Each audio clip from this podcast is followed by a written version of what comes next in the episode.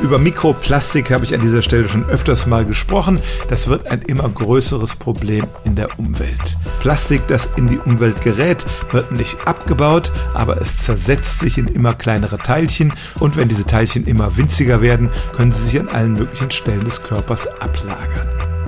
Bisher war man davon ausgegangen, dass es eine Schwelle gibt, über die diese Teilchen nicht rüberkommen, nämlich die Blut-Hirn-Schranke.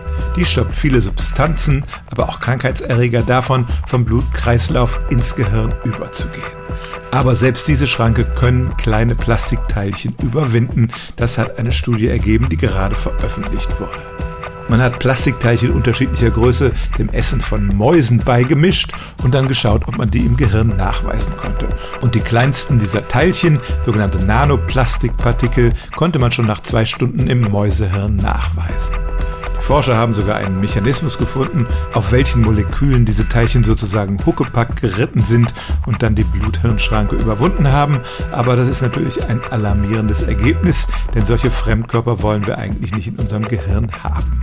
Die können zu Entzündungen führen und einer der Forscher sprach auch von einem möglichen Zusammenhang mit neurodegenerativen Krankheiten wie Alzheimer oder Parkinson.